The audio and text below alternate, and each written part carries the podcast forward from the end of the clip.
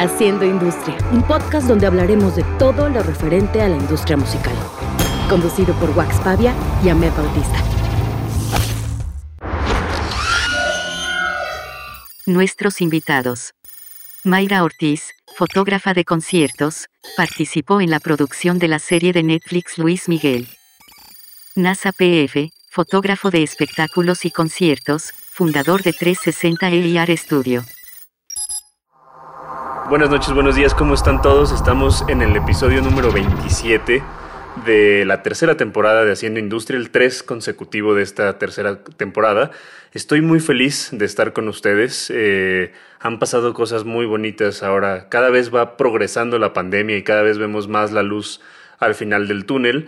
Y hoy quiero darle la bienvenida a mi co-host, Ahmed Bautista. ¿Cómo estás, Ahmed? Muy bien, muchas gracias. Feliz de la vida también. Se está reactivando el mundo. ¿Por qué estás feliz, güey? A ver, cuéntame. Quiero que me cuentes de tu felicidad.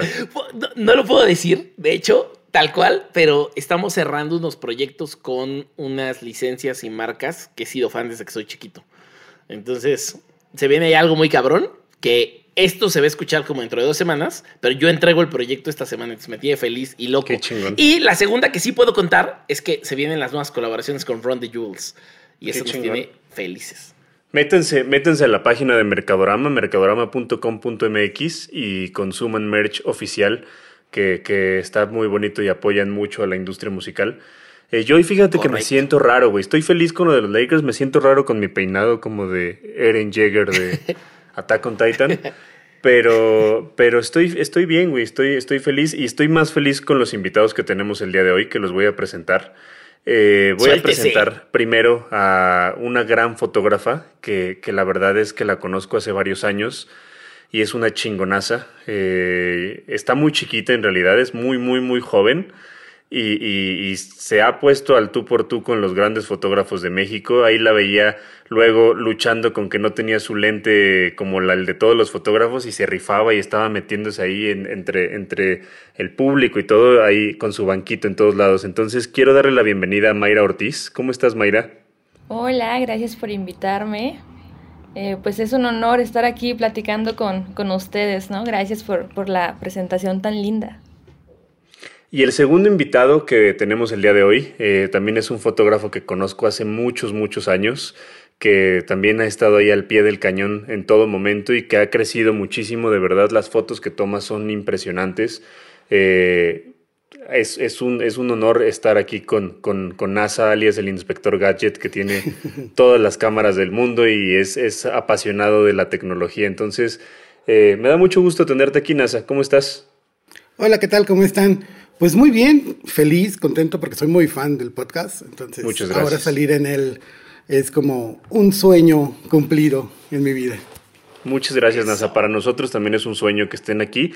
Y como ya escucharon, vamos a hablar eh, el día de hoy acerca de la parte eh, visual de, de, la industria musical, el camino que hay que recorrer para, para estar eh, eh, pues en donde están estos, estos dos invitados. Obviamente ya tuvimos a, Tony François en, su momento, pero ahorita me gustaría platicar más con ustedes acerca de, podría llamarse una nueva generación de fotógrafos, una nueva generación de, personas que están eh, creciendo desde la parte ah, visual en, en, la industria musical, porque pues al final en los últimos años, como, como hemos hablado en, otros episodios, nos hemos digitalizado, hemos, hemos eh, transformado eh, la industria musical muy hacia lo digital, sobre todo ahorita con, la pandemia, y, creo yo que, que, ustedes han, han eh, no sé si entendido o han, o, han crecido en una parte visual como más natural. Son como, perdón que te interrumpo, son como digitales nativos, ¿no? Exactamente transformaron la posición del fotógrafo de conciertos, que teníamos como un fotógrafo en vivo, la transformaron a un comunicador visual que trabaja con bandas. Y eso cambia completamente ese puesto en la industria, ¿no? Y que es importante eh, decir eh, que, al final, por ejemplo, NASA eh, se dedica no solo a la parte de fotografía, hace filtros de Instagram, hace muchas cosas como, como alrededor de la fotografía. Mayra es community manager también, hace fotografía de, series para, para, Netflix. ¿Eso sí se puede decir, Mayra, o, lo editamos? No, sí lo puedo decir. Ah, ok. Eh, hace, hace la fotografía para, para series de Netflix. O sea, lo que, lo que tú dijiste, Ahmed, es, completamente cierto, aunque nuestro productor nos dice que el término no existe, nativos digitales no existe, y me dice que no te diga, pero sí te digo, Ahmed. Eh, huevo. Querido Luis Pérez, si no existía, se acuñó hoy y te chingas. Hoy mismo. Entonces, nos gustaría que nos explicaran, eh, sobre todo para, para los jóvenes o, personas que se quieren dedicar a la parte visual, no saben la cantidad de, comentarios, no saben la cantidad de mensajes que nos llegan pidiéndonos que hablemos de esto, porque hay muchas personas que se quieren dedicar a esto y nos gustaría que nos contaran cómo empezaron eh, y cómo, cómo han desarrollado esta, estas habilidades para con la industria musical pues voy a tomar la palabra, voy a empezar. Este, yo inicié literal tomándole a fotos a, bandas de amigos. Yo siempre me gustó mucho la música desde que era muy pequeña y, sobre todo el metal, ¿no? Entonces tenía como amigos que hacían, no sé, como que típicas tocadas en, en bares o en lugares horribles, pero no sé, como que sí, la gente iba, hubo como una época buena del metal hace algunos años por acá y ellos sabían que a mí de repente me gustaba tomar fotos y un día me invitaron, ¿no? Y yo fui y también empezaba como todo esto del Instagram, que para mí ha sido como una herramienta eh, muy importante, muy fundamental, y me dijo un amigo, oye, ¿por qué no subes tus fotos? Así, todas las, las que tomes de nosotros, pues súbelas ahí. Y yo, bueno, sí, ¿no? ¿Por qué no? Así empecé, la subí y de repente, o sea, casi no pelaba eh, mi, mi, cuenta de Instagram. Como dos semanas después la abrí y tenía así como mensajitos de gente que me decía, oye, yo también quiero fotos de mi banda. Y yo también, y yo también. Digo, eran eh, similar bandas pequeñas, pero ahí fue cuando así como que se me prendió el foco y dije, ah, ok, esto le gusta a la gente, esto comunica algo, esto muestra algo y, las bandas quieren, quieren fotos y quieren buenas fotos, ¿no? Entonces ahí como que vi el caminito y yo dije, por, por ahí. Oye, Mayra, te, te, quiero preguntar algo. Eh, cuando dices que ibas a tomar fotos, así que estabas empezando, ¿tenías una cámara ya profesional o tenías una cámara más, más pequeña, más...? No, claro que no, tenía una cámara súper pequeñita que luego me, me han preguntado, ¿no? Y es, era una Nikon de 3200, que seguro NASA la conoce y la conoce bien. Y pues en realidad es muy básica, Por ejemplo, una Nikon 3200, ¿cuánto cuesta, Mayra? Lo, digo porque, porque siempre es muy común que, la gente que, o sea, es muy común que, te pongas pretextos y que tú digas, no, es que no tomo fotos porque no tengo el equipo y, yo creo que es una pendejada, la verdad. Entonces... Y, nuestro público son chavitos, chavitos, chavitos. Entonces me, gustaría que, ellos vean que no es imposible. Bueno, o sea, en realidad con sí se puede empezar con, algo muy, muy básico, ¿no? Y yo con esa camarita que empecé, cuando yo la compré, que haciendo memoria, a lo mejor tiene como 8 años, 8 o 7 años. Cuando tenías 7 años lo compraste. no, tenía como, no me acuerdo si tenía como 17, probablemente. Eh, obviamente mis papás me ayudaron, pero pues, a lo mejor costaba como 8 mil pesos. ¿No? Digo, la, la, próxima cámara que me quiero comprar sí ya es este pues mucho más cara que eso. Pero porque ya vives de esto, o sea, ya, ya lo, asumiste como tu profesión Y, es tu herramienta de trabajo, como y NASA. Te digo, antes no lo veía, o sea, para mí cuando empecé a agarrar una cámara era meramente un hobby. Y a mí me gustaba eh, la cámara análoga, me gustaban los químicos. Entonces para mí ese paso a digital fue como, o sea, no estaba muy segura de darlo. Tenía como una cámara muy básica con un lente súper básico que si alguien que sabe de foto eh, no, nos está escuchando, por ahí a ese objetivo le llaman el pisapapeles porque pues no sirve para mucho en realidad, pero pues con eso fui empezando, le fui dando y, y también me di cuenta que podía cobrar de eso, ¿no? Igual y no tanto en ese entonces porque yo no me consideraba tan buena, pero sí podía. Entonces dije, bueno, pues... Que, ahorita, ahorita vamos, a hablar de esa. Ahorita vamos a hablar de esa parte de la cobranza, que yo creo que es una de las cosas más difíciles, sobre todo eh, siendo como, como independiente y tú mismo eh, autogestionar tu, tu, mini empresa, pero, pero ahorita vamos a hablar de eso. Tú, NASA, cuéntanos cómo empezaste, cómo, cómo fue avanzando todo. Híjole, es una historia de lo más chistoso del mundo, porque primero esto de las nuevas generaciones, pues para mí suena como que complicado, porque yo ya voy a cumplir 40 años. Entonces, se puede decir que yo ya estoy viejo en esta, en esta, en esto del, de la edad, pero yo llegué muy tarde a la fotografía. Yo hace, eh, exactamente hace 10 años, tengo la fecha exacta, un 10 de octubre, compré mi primera cámara. Nunca antes en mi vida, yo tenía 29 años, nunca antes en mi vida había tenido una cámara. Y pasó algo bien interesante. Eh, salió que yo tenía, bueno, yo vivo en León, mi base está en León, todo lo hago desde León, y León, Guanajuato, y salió que unos amigos abrieron un bar alternativo se llamaba Monaghan, un mítico bar que muchas bandas de hoy en día tocaron en ese lugar hace 10 años. Este, y pues salió que en una de las borracheras, pues salió que nadie le sabía mover al Facebook. En ese tiempo estaba como que empezando el Facebook, las fanpage. Y pues dije, pues yo lo agarro. Yo soy el, el, el monito geek que estaba en el grupo, el que le sabía mover a todas las computadoras. Y pues ahí, ahí empezó la historia.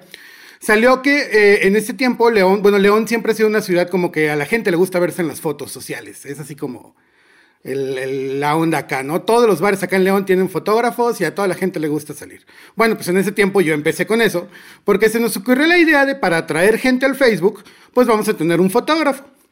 Total, un amigo que tenía su cámara, se chutó ahí, vamos a poner fotos, vamos a, vamos a tomar fotos y subirlas a la página. Pues después de un mes y de tanta borrachera, perdón, desveladas. Este, pues borracheras, dice, borracheras, no te hagas. Desveladas, desveladas, estábamos trabajando. este, pues me empezó a soltar su cámara, yo así de, pues qué chido, ¿no? Siempre había querido una, nunca había agarrado una cámara profesional y se vino una venta nocturna ahí en Liverpool y pues dije, bueno, pues de aquí soy, ¿no? En ese tiempo me acuerdo que yo no tenía tarjeta de crédito en tarjeta y le dije así a mi papá, pues échame la mano, pues es un hobby que no creo que dure mucho, pero pues a ver qué tal, ¿no? Y pues así fui, me compré mi cámara, me compré una, una Nikon, una de 3200, que es la más barata, y salió que a la semana yo ya estaba en un concierto. Bueno, en ese bar tocaban viernes y sábado, ¿sí? Siempre había bandas viernes y sábados, pero estuve una semana tomando fotos y de pronto me invitaron a un concierto de EXA, ¿no? Y ya una semana, las peores fotos del mundo, pero como que por ahí me, me empezó a gustar, dije, oye, pues está chido el cotorreo acá, ¿no? Este, una de las cosas es que desde ese momento yo me sentía como muy profesional, ¿no? Porque me decían, vienes a trabajar, ¿no? Y todos los demás fotógrafos era como, me voy a cotorrear con los artistas y este, y al rato voy a tomar fotos. Y yo no, yo estaba enfrente del escenario, todos los veintitantos artistas que estuvieron, yo estaba súper emocionado. Obviamente cuando bajo las fotos, había tomado como dos mil fotos, el 80% no servían, pero de pronto me di cuenta de que era algo como que me gustaba. Y pues desde ahí, desde Monaghan, así fue como empecé, con una simple cámara, con el lente que venía, y me aventé cinco años con esa cámara. Cinco, llevo diez años tomando fotos y cinco años me tomé, eh, tomé fotos con esa cámara, la más barata de Nikon.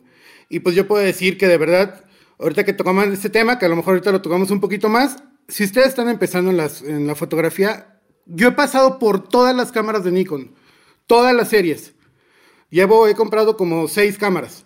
Entonces empecé con la más baja, luego la que le seguía, luego la que le seguía, luego me cambié a full frame y así me he ido. Entonces, mucha gente, se, yo me acuerdo que yo me sentía como, me sentía mal de llegar a un concierto. Me pasó en Guadalajara, mi primer concierto fue de León en Guadalajara, que llegué a, un, a una tocada de una, una ay, no me acuerdo qué fue, un Reventur.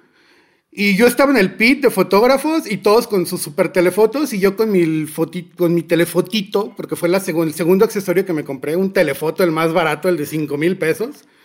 Y este, y sí te sientes, ¿no? Pero entonces, este, yo sí dije, bueno, ¿y por qué, si saco buenas fotos, por qué me tengo que sentir mal? ¿No? Obviamente, Yo tomaba fotos todos los fines de semana, entonces es la mejor escuela que pude haber tenido. Un pequeño barecito con luces muy malas, este, con toda la gente empujándote.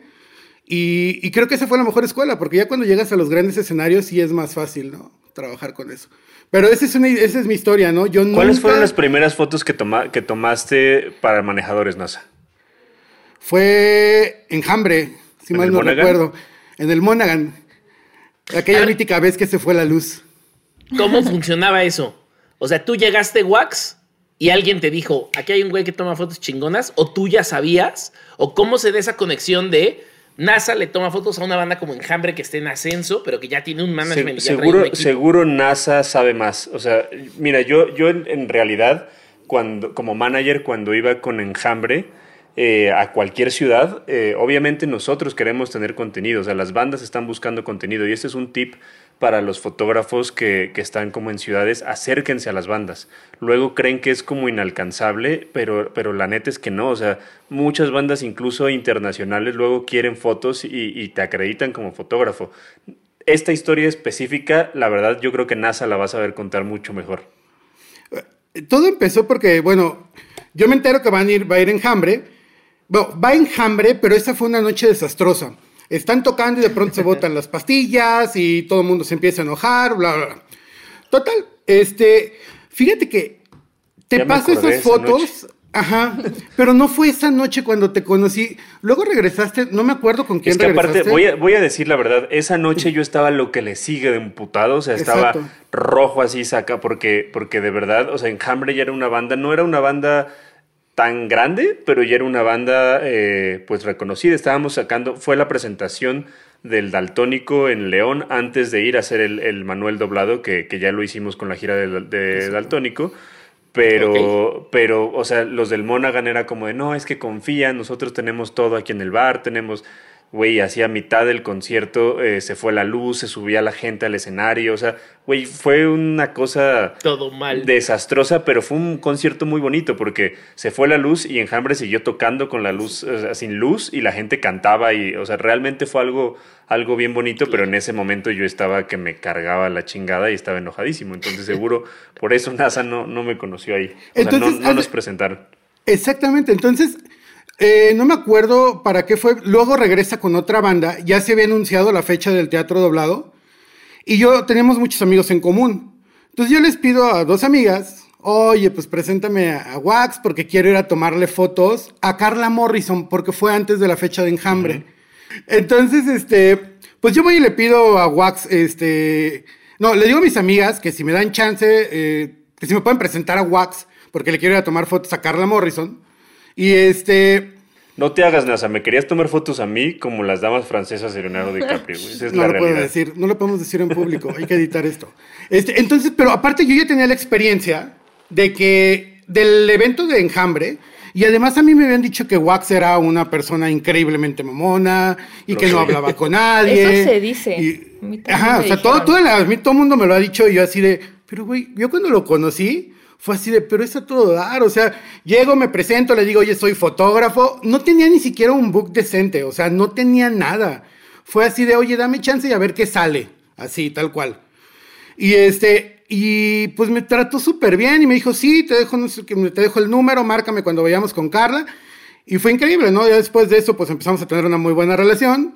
Casualmente, para esas fechas se dieron muchas bandas de los manejadores que fueron a León. Y desde así, empezó. O sea, fue para un concierto de Carla Morrison con el que empecé a, tomar fotos para los manejadores. Yo me acuerdo mucho del, del, EXA, del de EXA que, que tocó en Hambre con 30 Seconds to Mars. ¿Te acuerdas? Sí, también que luego nos corrió el manager de 30 Seconds to Mars. Yo estaba tomando, yo ya tomaba fotos para EXA porque yo no encontraba la forma de acreditarme a los, a los conciertos y fue un así de, bueno, vamos a hacer un intercambio con EXA. Yo me llevaba muy bien con ellos. Entonces les decía, este, yo te tomo las fotos para que las publiques en redes, tú me haces promoción a mi fanpage y, este, y tú me consigues la acreditación y yo te doy fotos. Y casualmente luego vuelven a venir este, Enjambre, eh, Wax me dice, tú vas a ser nuestro fotógrafo. Y después de ellos tocaban 30 Seconds to Mars y fue así de, no, todos fuera del backstage. Este, yo ya estaba, yo aparte, o sea, era fotógrafo de, de Enjambre y de EXA y no me dejaron tomar fotos. Sí, no, entonces, pues desde ahí fue cuando empecé con ustedes, ya Hace casi ocho, siete años que los conocí. Nas, NASA, hace ratito lo dijiste como una frase, pero de todos modos quiero profundizar ahí. Dijiste, pues la mejor escuela es irte a tomar fotos y ponerte la putiza que es tomarse fotos, ¿no? O sea, estar ahí tomando fotos, codeándote con otros, o intentando que salga bien si la iluminación es mala y tu cámara no es la mejor y tal vez no tienes la técnica correcta. Yo sé que esa es la mejor escuela. Pregunta, a partir de que ustedes le entran a esto como hobby, algún día dijeron, sí me voy a meter a tomar un curso que me enseñe los básicos o que me enseñe técnica o que me enseñe cosas más avanzadas, ya sé los básicos y quiero avanzar, o no es necesario? Mm, pues yo, yo sí lo recomendaría, en realidad. A mí me empezó a gustar la fotografía cuando yo tenía como 16 años. Y este. Y fue porque vi cómo se. cómo se revelaba una foto. Así, vi que entró un papel blanco en agua y salió una imagen y fue así como ah, mi cabeza. Sí, exacto. Y, quise aprender a hacer eso y me metí a una clase. Y, y, la UNAM tiene una carrera técnica que se llama fotógrafo laboratorista. Y yo tomé esa, esa, carrera técnica, eh, que era como dos años, algo así, de estar en, laboratorio. Y yo siento que esos dos años aprendí así, el, no sé, el 90% de lo que sé como técnicamente hablando y, y, para mí me, me, ayudó muchísimo. Y recuerdo mucho que esa maestra que tuve de fotografía me, me dijo, Mayra, como que sí le sabes, pero el primer millón de fotos que tomes van a estar horribles. Esto es práctica y, constancia y se me quedó mucho y pues yo también soy este muy muy partidaria de lo que dice NASA, esa es la mejor escuela. ¿Y qué es la mejor escuela en todos, en todos los sentidos de la industria musical? Es como las bandas luego que llegan y dicen, eh, es que mi primera canción está súper chingona. Güey, las primeras mil canciones que vas a componer van a estar de la chingada y después vas a empezar a entender qué es lo que hiciste bien y qué es lo que hiciste mal y, vas a empezar a generar ya canciones buenas, que obviamente debe de haber el güey que, que es un genio y que salió. Yo voy a contar una anécdota de, de Mayra. Eh, Mayra, además de ser todo lo que dije, una super chingona, es fotógrafa de Conciertos México. Y yo conocí a Saúl eh, de Conciertos México antes que, que a Mayra y, y me acuerdo muy bien una vez eh, que me dijo, como es que quiero mandar a, Mayra a tomar fotos y le dije, güey, pero sí toma fotos chidas.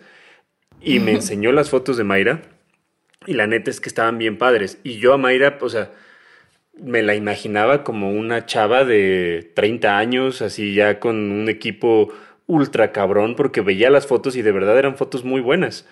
Y después Beto, Beto fue el que me dijo, Beto el que hace el booking, me dijo, no, es una chavita que iba a los shows de Última Víctima. y, Última Víctima es la banda que tenía Beto de hardcore. Y, cuando la conocí de verdad fue como, como, como madres, o sea, sí está bien chiquita.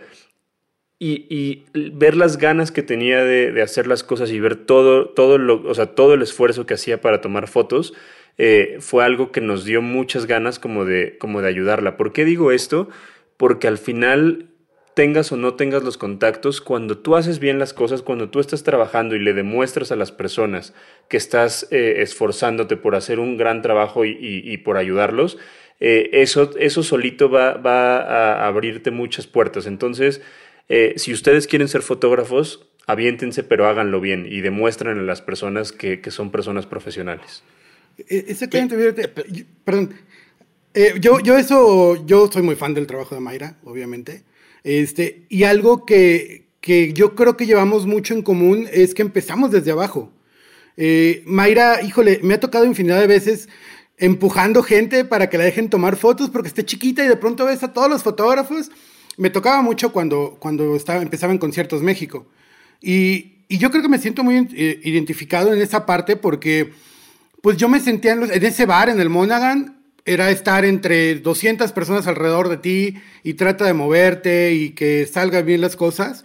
Entonces, eh, creo que también algo que concordamos mucho es que desde el principio vimos la fotografía como algo profesional, ¿sí? Yo, yo me, gusta mucho la foto, siento que es como una pasión, pero primero lo veo como una forma de trabajo y siempre lo he visto desde la, desde la primera vez que alguien me invitó a tomar fotos. Parte es como también siento esa responsabilidad de que mi trabajo tiene que quedar bien. ¿sí? Y, y, bueno, en mi caso, León no es una ciudad de muchos conciertos, entonces como que poder ir a un concierto es complicado. Entonces, obviamente yo me esforzaba y hacía, dice, no, es que yo soy el fotógrafo, yo tengo que tomar buenas fotos y tengo que ser lo más profesional del mundo. Y eso te va abriendo puertas. Obviamente son como cuatro o cinco cosas que hay que hacer, ser profesional, este, ser trabajador, este, ser discreto. Hay muchas cosas que, que, tienes que hacerlo y así vas a ir subiendo, ¿no? Porque si no, este, me ha pasado ver muchos fotógrafos de conciertos que se quedan en la fiesta y ya nunca avanzaron y de pronto se pierden, ¿no? Es algo que yo creo que concuerdo mucho con Mayra es en el profesionalismo. Aunque sea el, el concierto más chiquito, que sea un concierto en la calle, le vas a echar la misma, las mismas ganas que trabajar en un festival. Que eso que acabas de decir es como súper clave. Eh, una de las cosas que recordamos mucho nosotros como que hacemos todo el tiempo recordatorio a los escuchas que son jóvenes, es que en la industria hay dos caminos. El que quiere ser amigo de los bandas y echar fiesta, y el que quiere ser profesional y crecer y ser el más cabrón en su disciplina. Y el camino profesional es el que no quiere ser amigo y quiere ser el más cabrón en su disciplina, ¿no? Entonces, siempre te lo vas a encontrar. Siempre te vas a encontrar el que quiso tomar fotos para entrar a un concierto gratis, el que quiso tomar fotos para tomarse una cheve en el backstage, el que quiso tomarse fotos porque la pulsera le da un poder que no tenía y que siente que es el premio, ¿no? Y pues esa es, esa es la diferencia, ¿no? El que pone el premio aquí cerquita y el que pone el premio allá lejos en las cosas inalcanzables. Sí, no, sobre todo es eso. Yo creo que ante todo son nosotros, si parece que voy a decir la palabra nueva generación, este, pues es que en realidad, ahí, sí te voy a, recalcar eso. En realidad, yo creo que no tiene que ver con un tema de edad y que, que al final, si hay un señor de 60 años que quiere dedicarse a la fotografía, que se aviente y lo haga. O sea, yo creo, yo hablo más como de una nueva generación, como. Sí, no, no, sí te entendí, era como, era como la broma. De porque luego me dicen, no es la primera vez que me dicen nueva generación, y yo así de, híjole, ya estoy a punto de que ya me salen canas en la barba, entonces ya dos, tres años ya voy a ser un Santa Claus. Pero eh, yo sí creo que, bueno, la, las, la generación antigua, la de los rollos y todo eso, era muy difícil entrar. Obviamente era todo, hoy en día hay muchos medios, hay, cualquiera puede tener una cámara. Este, pero ya cuando entrabas ya te podías mantener mucho tiempo, ¿no? Y por eso los fotógrafos de antes, los grandes fotógrafos, pues siempre estaban en los eventos porque ya los ubicaban y solo eran ese grupo, ¿no? Ahora de pronto en un Vive Latino hay 100 fotógrafos, de los cuales pues, yo me llevo con muchísimos fotógrafos, y al año siguiente ya es otro grupo de fotógrafos, y, y en, el año siguiente es otro grupo. Eh, ahora lo difícil es mantenerse, ¿no?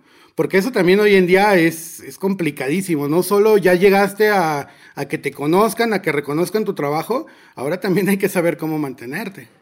Yo cuando veo una foto de ustedes, bueno, para mí las fotos en los conciertos me parece una cosa se podría decir muy romántica de mi trabajo porque incluso retratan momentos que, ni siquiera yo, yo puedo vivir como manager de que estoy en chinga y demás. Específicamente, y no porque estén aquí de invitados, a mis bandas les han tomado fotos muchas personas, muchos, muchos, muchos fotógrafos, pero específicamente ustedes dos, cuando toman una foto, siento que la foto me está hablando, siento que la foto está viva, o sea, realmente siento que la foto está transmitiendo lo que sucedió en ese momento.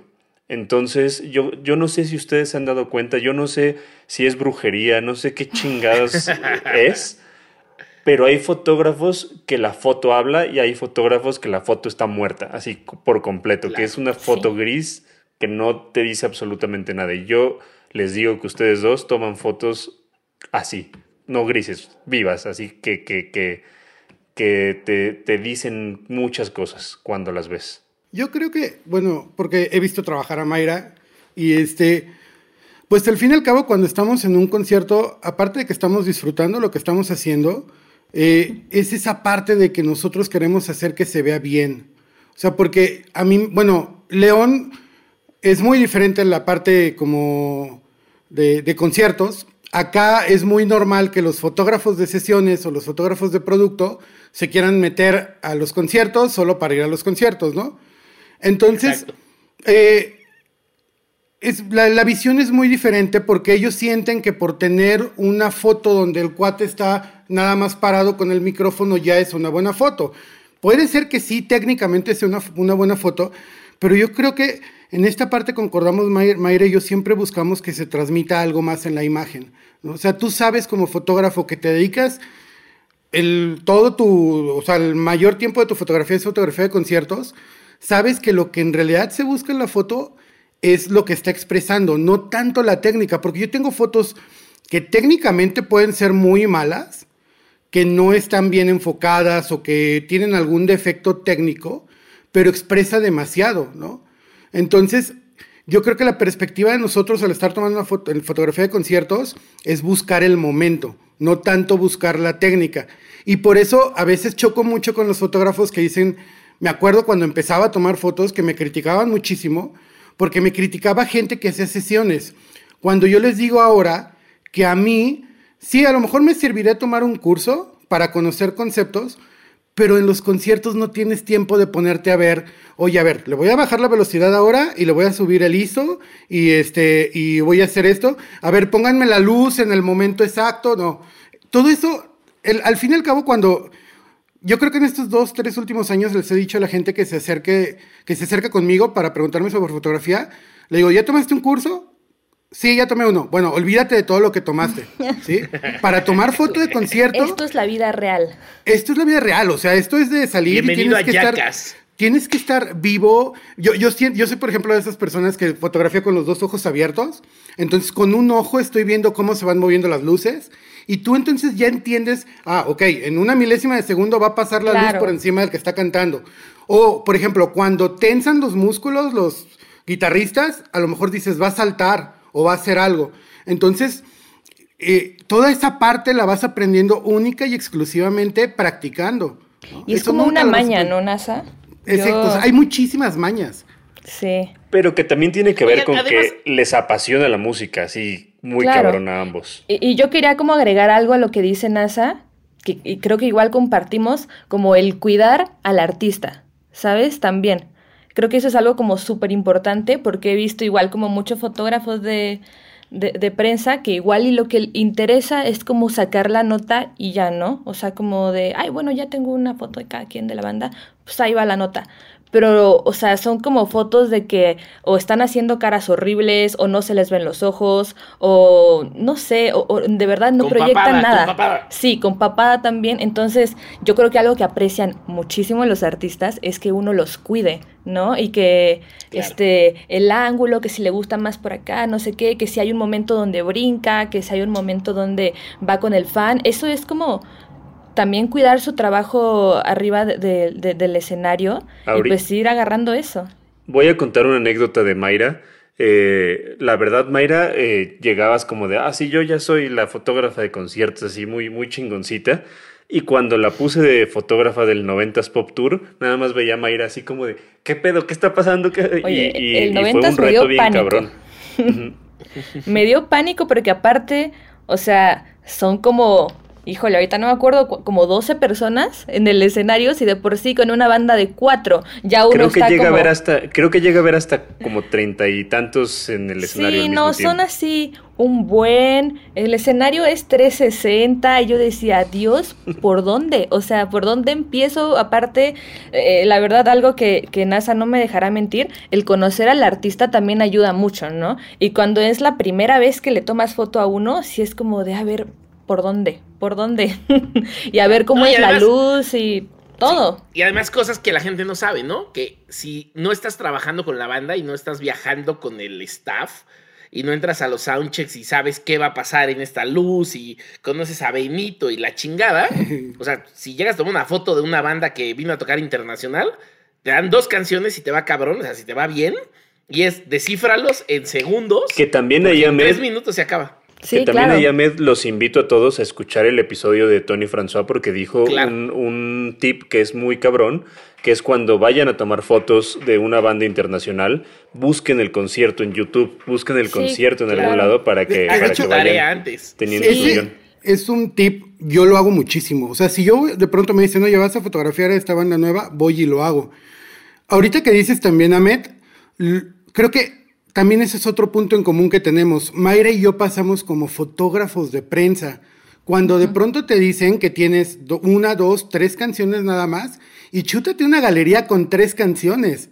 Eh, yo es algo que yo hago mucho, yo soy de los que me yo creo que en León me, me odian por eso, porque yo era así de con permiso, con permiso, y ya voy hasta el otro lado del pit de prensa, y luego otra vez con permiso, con permiso, y voy moviendo a todo mundo. y el pit es salvaje. Es salvaje. O sea, ahí sí es de empujones. Para los que no sepan y que nos están escuchando, el pit de prensa es ese espacio que hay entre el escenario y la, valla o, los asientos donde está la gente. Siempre hay como un, un espacio, como un pasillo que podrían eh, decir que pues, es como un pasillo, eh, ese es el pit de prensa, donde están Oigan, y que luego la gente te odia, ¿no? Por estar ah, ahí. Sí, porque, exacto. Sí, porque los fans más fans, tú estás enfrente de ellos. Sí. Y que de hecho, para que sepan. que tú estás trabajando.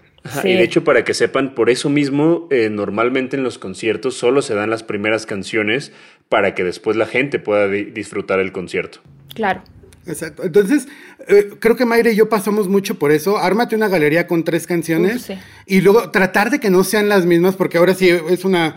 Bueno, no es una crítica, es su trabajo. Los fotógrafos de los periódicos, pues van por tres, cuatro fotos, ¿no?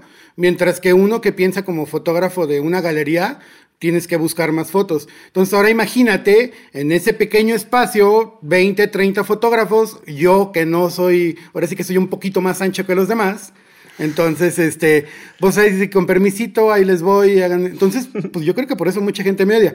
Pero pasamos por ese proceso. O sea, si de verdad te quieres dedicar a eso, tienes que pasar por el ser fotógrafo de prensa, porque ahí vas a enseñar, te vas a enseñar mucho a trabajar con la presión del tiempo. Claro, ayuda mucho y, curte mucho. Oigan, ¿qué tanto editan? O sea, una vez que ya tomaron 3.000 fotos en un concierto, digo, me la mamé, tal vez son 5.000 o son 500, pero ya que las tomaron, ¿qué tanto editan? O sea, ¿se van a la computadora y sí le mueven o se van así? No, yo sí le muevo.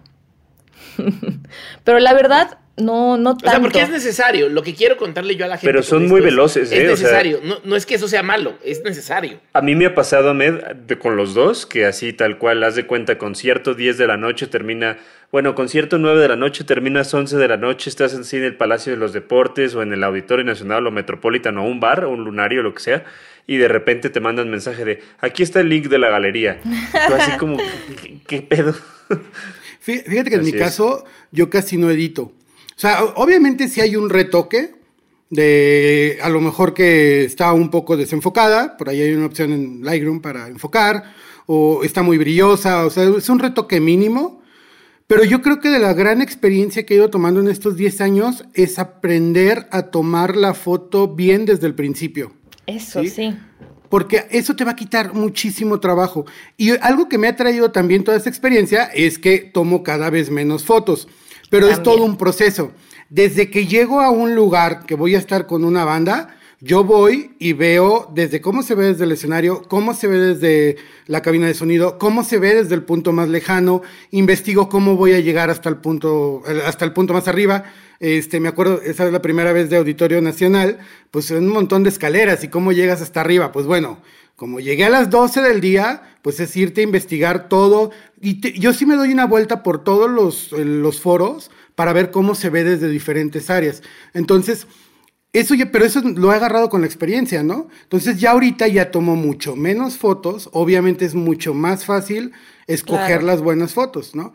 Pero sí es todo una serie, un trabajo. No es nada más llegar al concierto y ya, ¿no? Muchos me decían, ah, es que te vas a poner bien pedo con los artistas. Y yo, si te dijeras que llego cinco horas, seis horas antes del concierto, tengo que ver qué están haciendo y luego, este, pues ya llegas al concierto a trabajar y luego a seleccionar, a retocar y a enviar. Es un Muchas veces no he alcanzado yo, los after yo creo que solo Yo creo que solo te he visto afterear una vez y fue cuando nos invitaste a tu casa a comer el mejor pozole de León. Lo repito, el mejor pozole de León, Guanajuato, está en la casa de NASA. NASA After. Creo que es la única vez que te he visto afterear, en realidad. Sí, de hecho han sido muy pocas veces. Yo no soy de... Primero, pues yo soy más, más serio, pero pues sí, es de las pocas veces. Y yo no, ahí sí se las debo a mis papás, porque ellos fueron los que prepararon todo el lugar. Este, pero sí, no. el fotógrafo de conciertos piensan que somos la fiesta total, pero no es cierto. Mientras ustedes ya están descansados, la gente del concierto ya está destrangado, nosotros estamos trabajando. igual Estamos que un buen crew. Igual que un buen crew. No está de fiesta. Oigan, les tengo dos preguntas que tengo guardadas desde hace rato. Son, creo que son de respuesta corta, pero se las aviento las dos juntas. Y una es, ¿qué otras cosas hace un fotógrafo en la industria musical? Que eso es bien importante. O sea, ustedes son Claro. comunicadores visuales. Ya por ahí hicimos un hint de que hiciste cosas para la serie de Luis Miguel. Y por ahí NASA ya nos dijo que hace eh, filtros y otras cosas. Pero me encantaría que como que enlisten las otras cosas que hacen. Porque para mí es importante que la gente sepa que no es que tu vida termina cuando ya lograste tomar fotos en conciertos, sino que se abre todo un espectro para. Pregunta uno. Pregunta dos. ¿Cuándo fue que ya empezaron a vivir de tomar fotos? Si es que es el caso, ¿no? Tal vez NASA vive de otras cosas, pero ¿cuándo fue cuando ya, así, pasé de año uno a año qué? Ya empecé a vivir de hacer foto. Mm, Pues a, las preguntas de cuándo empiezas a vivir de tomar fotos, que yo lo había mencionado hace como unos dos años, tal vez un, un poquito más, que te digo, me di cuenta que, que se podía eh, cobrar y se podía co- bien, ¿no? Porque ya eh, con cierta experiencia y, y, y book, pues la verdad es que el, el trabajo de- del fotógrafo vale y puede valer mucho. Eh, ¿Cuánto tiempo te tomó de que empezaste a eso? Híjole, como unos cuatro años. De hecho, Bien. antes, así cuando tenía como 19 años, yo ni siquiera me atrevía a decir que soy fotógrafa. Yo decía, tomo fotos, me gusta tomar fotos, pero sí me costó como mucho trabajo poder decir, soy Mayra y soy fotógrafa, ¿no? Fotógrafa. Sí, y, y te digo, y nos dimos cuenta que nuestro trabajo vale y, y vale tanto que pues las bandas están dispuestas a pagar por portadas, por sesiones para revistas, por infinidad de, de cosas, por para su merch, o sea, en realidad te das cuenta que la fotografía se puede aplicar en todo y en música también, ¿no? Yo igual y al principio de la pandemia sí estaba como medio consternada de, bueno, y ahora ¿Qué voy a hacer? demonios? Claro. Ajá. Pero pues, o sea, la música en realidad nunca paró, ¿no? O sea, siempre estuvieron saliendo sencillos o videoclips o voy a hacer contenido para mis redes porque ahora todo mundo está en su celular y en sus redes y pues e- e- es ahí, ¿no? Y te digo, y ellos necesitan como ese trabajo visual y pues esa es como la chamba de, de, de nosotros, ¿no? Claro, ¿y qué más cosas haces? Así, a ver, enlístalas así de, tomo foto fija, serie de televisión. Tomo foto para, bla, foto para. Pues, este, como lo mencionó Wax, también soy community, me empezó como a interesar e- esa parte justo cuando, Bien. pues sí, de, de que me di cuenta que ahora la cosa era como muy del, del teléfono, ¿no? Y a la gente le gusta la, la inmediatez y estar viendo Mayra, lo- lo cuando que me di cuenta que los jóvenes traían otro chip, ahí fue cuando, cuando hice. Sí, sí, sí, pues la, la verdad, ¿no? Y, y no nada más los jóvenes, digo, a, toda la gente le gusta estar viendo ahí en, en su teléfono y te digo, y las fotos se pueden usar para todo y de repente me empezó a interesar ahí como estar ahí organizando los contenidos digitales y bueno, por otra parte, pues mi chamba de, de Netflix Que de foto ahí voy, fija. ahí voy, ahí te voy a interrumpir, Mayra, porque es muy, muy, pues no sé, no le gusta andar alardeando, pero es community manager de Mon Laferte. Por ejemplo, la última foto de la, de la portada del disco nuevo de Mon la hizo Mayra, entonces que hay muchas cosas más allá de lo que, de lo que cuenta, porque es muy humilde Claro. la señorita. Porque es muy humilde y no lo está diciendo, pero sí, o sea, la foto del disco, ella la hizo así. Bueno, por eso digo que se usa para, para todo, ¿no? Y pues sí, como dice Wax, ya, ya llevo como año y medio trabajando full con ella.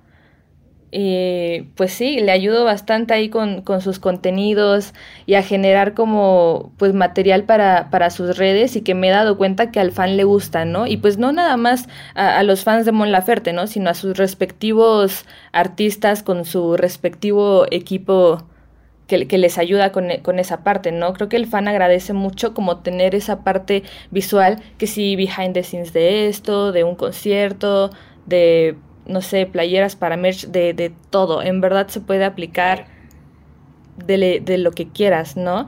Y pues ahora en pandemia me metí más full a, a esta parte de la foto fija, que curiosamente se dio por, por Instagram. A mí la verdad siempre me daba como muchísimo oso que me decían, ay, a ver tu book. Y yo decía como, ups, pues, pues arroba Mayra Ortiz PH porque es como lo único que tengo. En realidad jamás he tenido como una página o un book. Eso la verdad no sé si es un buen o mal consejo, pero lo que sí es un hecho es que Instagram es una herramienta muy poderosa. Entonces a mí un día me llegó un mail de, de Netflix Latam, que yo pensé que era broma, que decía así como de Hola, soy el heredero de África con 7 millones de dólares. Exacto, eso, yo pensé que era eso. Así me llegó como un mail súper curioso de que, hola, vimos tu Instagram y nos interesa eh, tu trabajo en la música para un proyecto. Y yo así de, mm, pues no me piden ninguna tarjeta de crédito, entonces sí, ¿no? Y yo, ah, sí me interesa.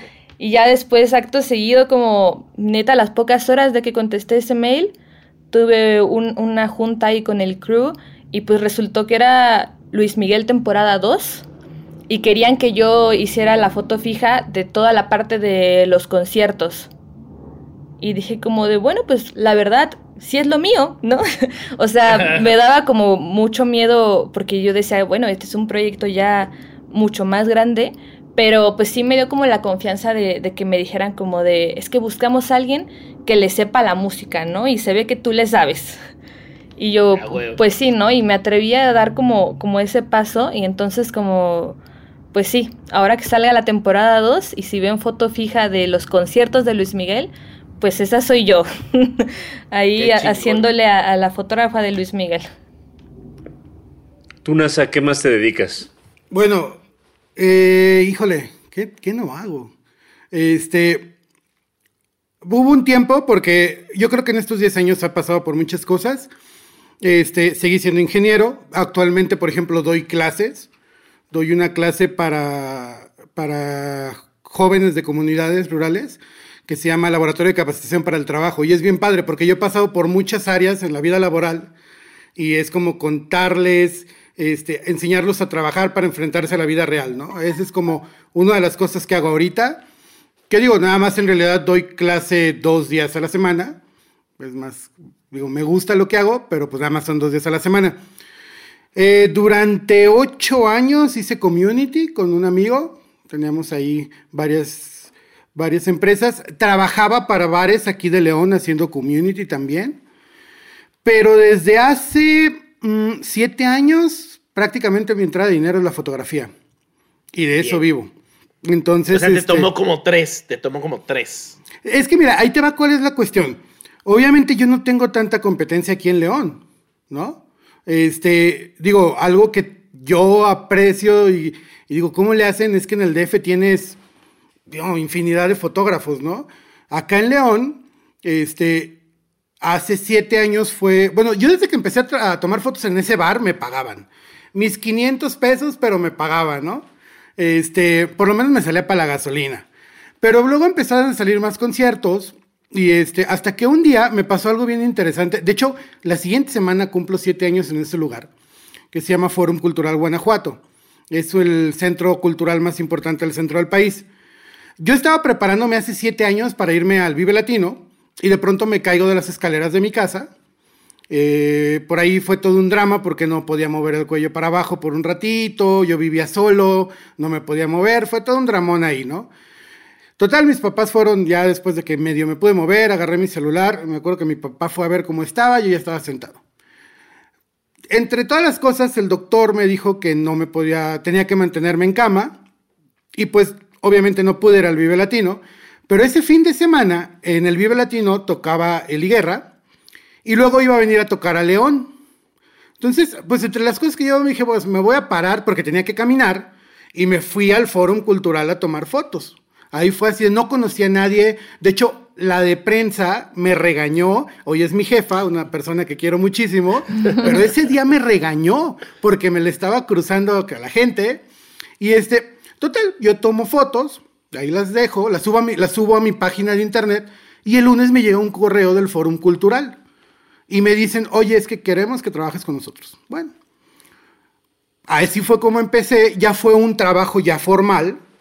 O hace tres años llega el Teatro del Bicentenario, que es parte del Fórum, pero es independiente, que es el teatro eh, tecnológicamente más, más eh, importante de Latinoamérica. Y es una maravilla. Entonces, también pasó lo mismo, ¿no? Ven mi trabajo del Fórum y me dicen, pues vente para acá. Entonces, pues tengo esas dos como entradas grandes, pero también a la par me dedico a hacer festivales, por ejemplo, eh, Festival Internacional del Globo, ese festival, mis fotos han aparecido en Japón, en Australia, en, porque es el tercer festival más grande del mundo y se hace aquí en León. Y hago este. Qué cabrón que, que, pasa tantas cosas en León, güey. Así está todo lo más cabrón. Sí, o sea, ahorita que lo está contando, parece que León es la capital del país. Tenemos que mudarnos para allá. Acá hay muchas cosas que se pueden hacer. O sea, aquí, mira, Festival Internacional del Globo, en tres días eh, ay, se me fue el, número. Son como 600 mil personas. En teoría creo que es el evento que por días más mete más personas en todos los eventos de México. 600 mil personas en tres días. Cuatro días, perdón. Pero tenemos varios de los congresos más importantes de México, veterinaria, motofiesta. Entonces yo, yo he trabajado para varios congresos también aquí. Entonces yo hago fotografía de conciertos, pero también hago festivales, eh, o congresos, que al, fin y al cabo es lo mismo, ¿no? Si de pronto tienes que andar corriendo para llegar a tal conferencia o tienes que estar en el momento exacto para cuando va despegando el globo 1, eh, eh, eh, es, el mismo concepto, ¿no? Es encontrar y fotografiar momentos, ¿no? Y hace un año, bueno, yo cuando estudié la maestría, conocí unos papeles ahí en el escritorio de un profesor que decía realidad aumentada. Ah, pues los empecé a leer hace siete años y pues me llamó mucho la atención porque era bien padre eso de la realidad aumentada. Obviamente no teníamos, no teníamos ni siquiera la tecnología de hoy en día, ¿no? Pero yo me clavé en eso y seguí durante seis, siete años aprendiendo de, tecnología de realidad aumentada y luego llega, empiezo a hacer 360 eh, también. Y hace un año empiezo a hacer filtros para Instagram, empiezo haciendo filtros para bandas. Y este, y este año decido formalizar la empresa, ya hacer una empresa como tal. Y esto fue un boom. Yo nunca esperaba que de pronto me escribiera uno de los programas más vistos de México, que es Me Caigo de Risa. Este, me escribe el, que Faisy, que es quien conduce. Oye, yo quiero toda una serie de filtros para esto. Que una cadena de, que no puedo decir nombre, porque acabamos de firmar ayer, una cadena de restaurantes que tiene, eh, creo que son como 12, 15 restaurantes por México, México, Vallarta, Guadalajara, León. Este, también ya te piden, los congresos obviamente ya voltearon para acá, ¿no? O sea, de, oye, quiero que nos hagas filtros de Instagram. Aunque no es lo único que hago en realidad aumentada, es como mi parte más fuerte ahorita, ¿no? Porque obviamente es hacer marketing, que la gente, tus, tus, tus usuarios te hagan marketing, ¿no? Entonces, este, pues de pronto esto se hizo un boom y ahorita no me doy abasto, o sea, ya, ya de verdad ya voy a necesitar otra persona, este, yo nunca lo creí. Y esto fue hace tres meses, hace tres meses solté la marca y ahorita me está lloviendo mucho trabajo. Entonces, la fotografía sí es una parte muy importante en mi vida porque prácticamente vivo de eso, pero sí me gusta hacer más cosas porque siento que algún día voy a llegar a ser viejo y ya no voy a poder hacer fotografía de conciertos, no tanto, ¿Sí me entiendes? Porque, pues obviamente el cuerpo se va a cansar, ya no es lo mismo. Entonces, yo sí pienso como en irme también a otro lado, porque no siempre va a estar el concierto. A pesar de que vivo de eso, no siempre va a estar. Y, pues sí, cuando empecé a vivir la foto, pues hace siete años. ¿Cómo ves? Qué cabrón. Qué chingón. Pues ya para finalizar el, el, episodio del día de hoy, quiero que nos cuenten sus dos cositas. Eh, esta, esta sección es por el señor Ahmed Bautista, que para todo dice dos cositas. Eh, y hoy quiero que nos cuenten sus dos cositas que, le puedan recomendar a la gente que, se quiere dedicar a la, parte visual de la industria musical. Mayra. Ay, me, ¿cómo me echa la bolita? pues, o sea, lo que, híjole, ya lo, ya lo dijimos hoy, pero vale la pena repetirlo, la práctica, ¿no? O sea, eso número uno, y dos, o sea, como dijo Wax, yo también formo parte de Conciertos México como prensa y como fotógrafa y que es algo que nunca quiero dejar de hacer porque siento que de la prensa se aprende muchísimo. ¿no? Y también, em, si está por ahí Saúl, saludos. Ah, creo que se crece también, se puede crecer junto con un medio o con un artista. ¿no? Yo cuando entré a, a Conciertos México, pues no tenía como, o sea, tenía sus ciertos likes, no tantos, pero digo, hasta antes de la pandemia ya éramos media partner de muchos festivales ya muy grandes de acá, digo, Vive Latino, Pal Norte, Katrina, Machaca, o sea, festivales grandes que ya nos consideraban eh, eh, como un importante medio para comunicar el, el, festival, ¿no? Y para estar subiendo contenido del mismo. Entonces, o sea, si ustedes ven como una banda pequeña que igual y necesita fotos buenas o, o un medio, se super vale hacer mancuerna con, con ellos y crecer y pueden crecer los dos y mira, no tiene, no tiene límites. Tú, Nasa, tus dos cositas. Eh, me la gana Mayra, pero creo que va por ahí. Es el, el famoso ser, evítense ser fans. Híjole, yo he estado frente a tantas bandas que de verdad eh, me encantan y tengo que aguantarme el salir corriendo para ir a pedirles una foto, ¿no? Este, porque ante todo hay que ser profesionales. Y este, que luego al fin y al cabo, ya cuando trabajas en esto, que ya tienes mucho tiempo, ya luego se va el tiempo, ¿no? Ya entiendes que luego puedes darte una vueltecita y por ahí. Pero si vas empezando, evítense ser fans. Y les voy a dar un tip con este, esta primera cosita. Eh, cuando yo empezaba a tomar fotos, eh, cuando estaba en EXA, que obviamente EXA tenía muchos meet and greets, todo el mundo llegaba y se lanzaba sobre los artistas antes de que yo tomara las fotos del meet and greet. Entonces, en lo que ellos estaban como que conviviendo, bla, bla, bla, yo me acercaba al manager y yo llevaba un book en un celular ¿sí? Oye, es que, mira, yo vengo como prensa ahorita, pero dame chance de quedarme todo el concierto. Mira, estas son mis fotos, mira, bla, bla, bla, ¿sí? Yo no, no, me tomaba fotos con artistas, mejor prefería ir a buscar a los, de que, oye, ¿quién es el manager? Oye, es que él me puede dar chance. Entonces ya, ya obviamente ya te, te, voltean a ver como una persona más profesional, pero ya cuando ven tus fotos, pues también eso ayuda, ¿no? Hoy en día, en mi tiempo, yo sí llegué a llevar fotos impresas alguna vez. Entonces, este, pero hoy en día puedes cargar en tu celular tu propio book, ¿no? Entonces, ante todo, yo creo que esta primera cosita es como ser muy profesionales. Y la otra cosita es de que no le no tengan miedo, no se asusten con los grandes, los fotógrafos que traen grandes equipos. Yo creo que al principio sí me costó y, y, me costó trabajo como quitarme esa pena de, ay, pues ellos han de traer un super equipo y yo apenas ahí con mi camarita. Y de pronto empiezo a juntar mi book para acercarme a los artistas y me doy cuenta que traigo muy buenas fotos con 15 mil pesos de equipo, que yo creo que era lo más, por ahí mi primera cámara salió como en 10 mil pesos más el telefoto. Entonces, este, piérdanse ese miedo, salgan a la calle, este, fotografíen en la calle, hay conciertos gratis por toda la ciudad, hay bares, métanse a los bares, pidan permiso en los bares. Si aprenden en esos pequeños lugares, van a poder llegar un día a los grandes escenarios. Muy bien.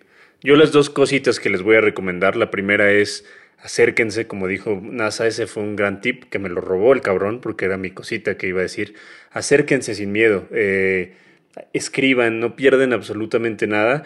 Y la segunda va de la mano con esta, eh, si ya les están dando la oportunidad de fotografiar al artista, a la banda o al proyecto, a la obra eh, de teatro, lo que sea, sean profesionales, eh, hagan las cosas de, la mejor manera posible, eh, intenten eh, pues, tener el contacto ahí con, las personas, porque también a mí me ha pasado personalmente que, que te piden el favor de estar dentro del, del evento. O sea, en el Catrina nos pasa mucho y de repente los ves echando desmadre o no te entregan las fotos o, o, las suben así como sin editar, sin, sin, o sea, no, no preguntan nada y de repente ves una foto horrible ahí eh, eh, arriba en, en, sus redes sociales. Entonces, sí, sí sean muy profesionales al momento de que, de que se van a dedicar a esta parte eh, visual, porque si no lo son, luego les puede generar eh, una mala imagen con, con, la industria musical y al final les van a empezar a cerrar las puertas o ya no les van a dar la oportunidad de,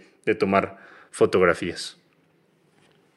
En mi caso las dos cositas son muy rápidas. Una, aprendí de ustedes hoy, no, no lo había hecho claro en mi cabeza hasta hoy, que cuando parece que lo más complicado es encontrar que una banda te ponga atención o que su manager te reciba, si empiezas por una parte alternativa, como ir por prensa o ir por otra cosa que te acredita más fácil, o si vives en la Ciudad de México y probablemente ya están todos los cupos de acreditación para prensa, pues vete a León o vete a Puebla o vete a Aguascalientes y que te acrediten ahí como prensa y ahí te acercas y platicas con el manager, ¿no? Entonces, primera lección, hay mil formas para llegar a la banda y el manager que no tienen que ser escribirles directo o hablarles directo. Dos, mientras antes empieces mejor. O sea, si te toma bastantes años llegar a vivir ya de esto, empieza en la adolescencia. Ponte a chingarle y a tomar fotos desde chiquillo, aprender, a ver cómo te registras, a ver cómo, o sea, vuélvete asistente de alguien, ayúdale, aprende y toma fotos con la cámara que tengas y la cámara que te alcance. Si logras tomar una gran foto con la cámara más barata que tienes, el día que tengas la cámara de 200 mil, vas a tomar una foto cabroncísima. Pero si no logras tomar una buena foto ni con una cámara sencilla y económica, va a estar complicado que el telefoto te ayude a tomar la gran foto, ¿no? Es un tema de, de talento, pero también es un tema de hacerlo mejor con los recursos que tienes. Entonces, creo que son las dos cositas que aprendí hoy que está cabrón. Me encanta lo que hacen, qué chingones. Sí, yo, yo también eh, aprendí mucho de ustedes y les agradezco mucho por estar aquí. Antes de que despidamos el programa, nos tienen que recomendar una banda cada uno. Una banda. La que quieran. Así puede Nueva, ser vieja, da igual. No importa. Así, eh, así de esta canción es lo, la que estoy escuchando, la que me gusta o la que cuando me voy a duele tomar que fotos. Sí, o sea, o me por duele ejemplo, que nadie haya descubierto esa banda nunca. exactamente. Mm, yo voy Dale a ejemplo, dale ejemplo, Waxito. A ver, No, dale, dale, May. Yo, yo, ya, yo, ya ibas sí. a recomendar. Ya, ya, ya lo había visualizado. Ah, Este, eh, creo que el último Corona Capital que hubo, vino una banda que se llama Brutus, que tocan ahí como post rock, metal, muy interesante y que es una banda que yo jamás en mi vida así me cruzó que iba a ver en México. Y cuando lo vi en el cartel me volví loca y, y fui y obviamente pues no tenían como que tanta gente y me decían como de, ay, vas a llegar a, a- barrer ahí con ellos porque pues ya sabes, ¿no? De que la primera banda, pero pues yo creo que valen muchísimo la pena. ¿Y les tomaste los- fotos? Obviamente, obviamente y... eh, de hecho, intenté hacer como ahí comunicación con ellos, la verdad no lo logré, pero pues la neta yo iba como muy de fan, jamás pensé que los iba a ver, se llaman Brutus, ahí se los dejo. Bien. Qué chingón. Tú, Nasa. Ay, híjole, la verdad se me olvidó preparar esta.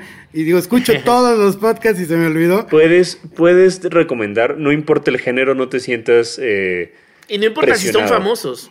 yo, yo que- recomendé a Natanael Cano la vez pasada. Fíjate que últimamente, y voy a ser sincero, eh, el apegarme a la cultura como que me ha dejado un poquito dejar de escuchar bandas, porque ahora escucho mucha música clásica, muchas cosas, por mi trabajo, ¿no? Me- creo que a lo mejor serviría más recomendar una banda que a mí en lo personal me gusta mucho y que es de León. Es una banda que se llama Budaya. Es un proyecto que no solo me gusta su música, sino que además me ha tocado ver cómo crecer. Porque eh, yo creo que uno de los grandes problemas de mi ciudad es que les hace falta invertir en su proyecto, ver, ver que la música es un trabajo. Entonces es muy normal que han salido bandas aquí en León por mucho tiempo y de pronto ese salto de llegar a la Ciudad de México ahí se queda, ¿no? Y Budaya ha sido un proyecto que ahora sí que le han invertido dinero, tiempo, esfuerzo y de pronto pues vámonos a vivir al DF para ya movernos. La chava que canta Maya, este, haciendo booking, tienen un booker, pero además haciendo booking. Y tienen buena música, la verdad me gusta mucho su música. Entonces creo que para las bandas, no solo de León, sino de cualquier ciudad que no sea Guadalajara, México, Monterrey, si tú estás haciendo música, voltea a ver cómo, cómo están trabajando ellos, ¿no? Que tienes que invertirle y que tienes que pues, verlo como un trabajo. Y aparte, son, bueno, Budaya creo que es muy buena música y creo que está bien recomendarlos hoy aquí con Qué ustedes. chingón. Sí, son re buenos. ¿Sabes quién es su manager, Waxito? ¿Quién? Jonathan, que trabajaba Órale. conmigo en Mercadorama, el hermano de Qué Smith. chingón. Qué chingón, qué Budaya. chingón. Sí. Tú, Ahmed, cuéntame. ¿A quién Pues vas a ahorita con esa conexión, con esa conexión que acabamos de hacer de Budaya y Jonathan, Stendhal. Stendhal que está también con ese mismo management que es Jonathan y todos ellos, que es la banda de Smith, artista gráfico muy cabrón, y, y sus cuates. Y cabrones. Sigue Abdón, ¿no? Abdón. Sigue Abdón, sí. Stendhal. Saludos al Abdón. Stendhal punto. Creo que se llama punto Stendhal. Punto Stendhal. Arroba punto Stendhal. Mm.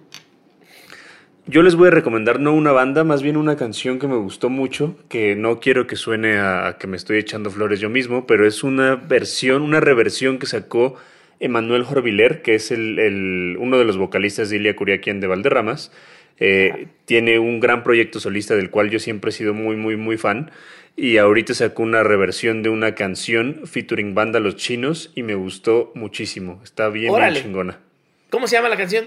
Llámame, llámame en realidad, como llámame. dicen ellos, pero se llama Llámame. La voy a buscar, Está bien chingón. La voy a buscar. Escúchenlo.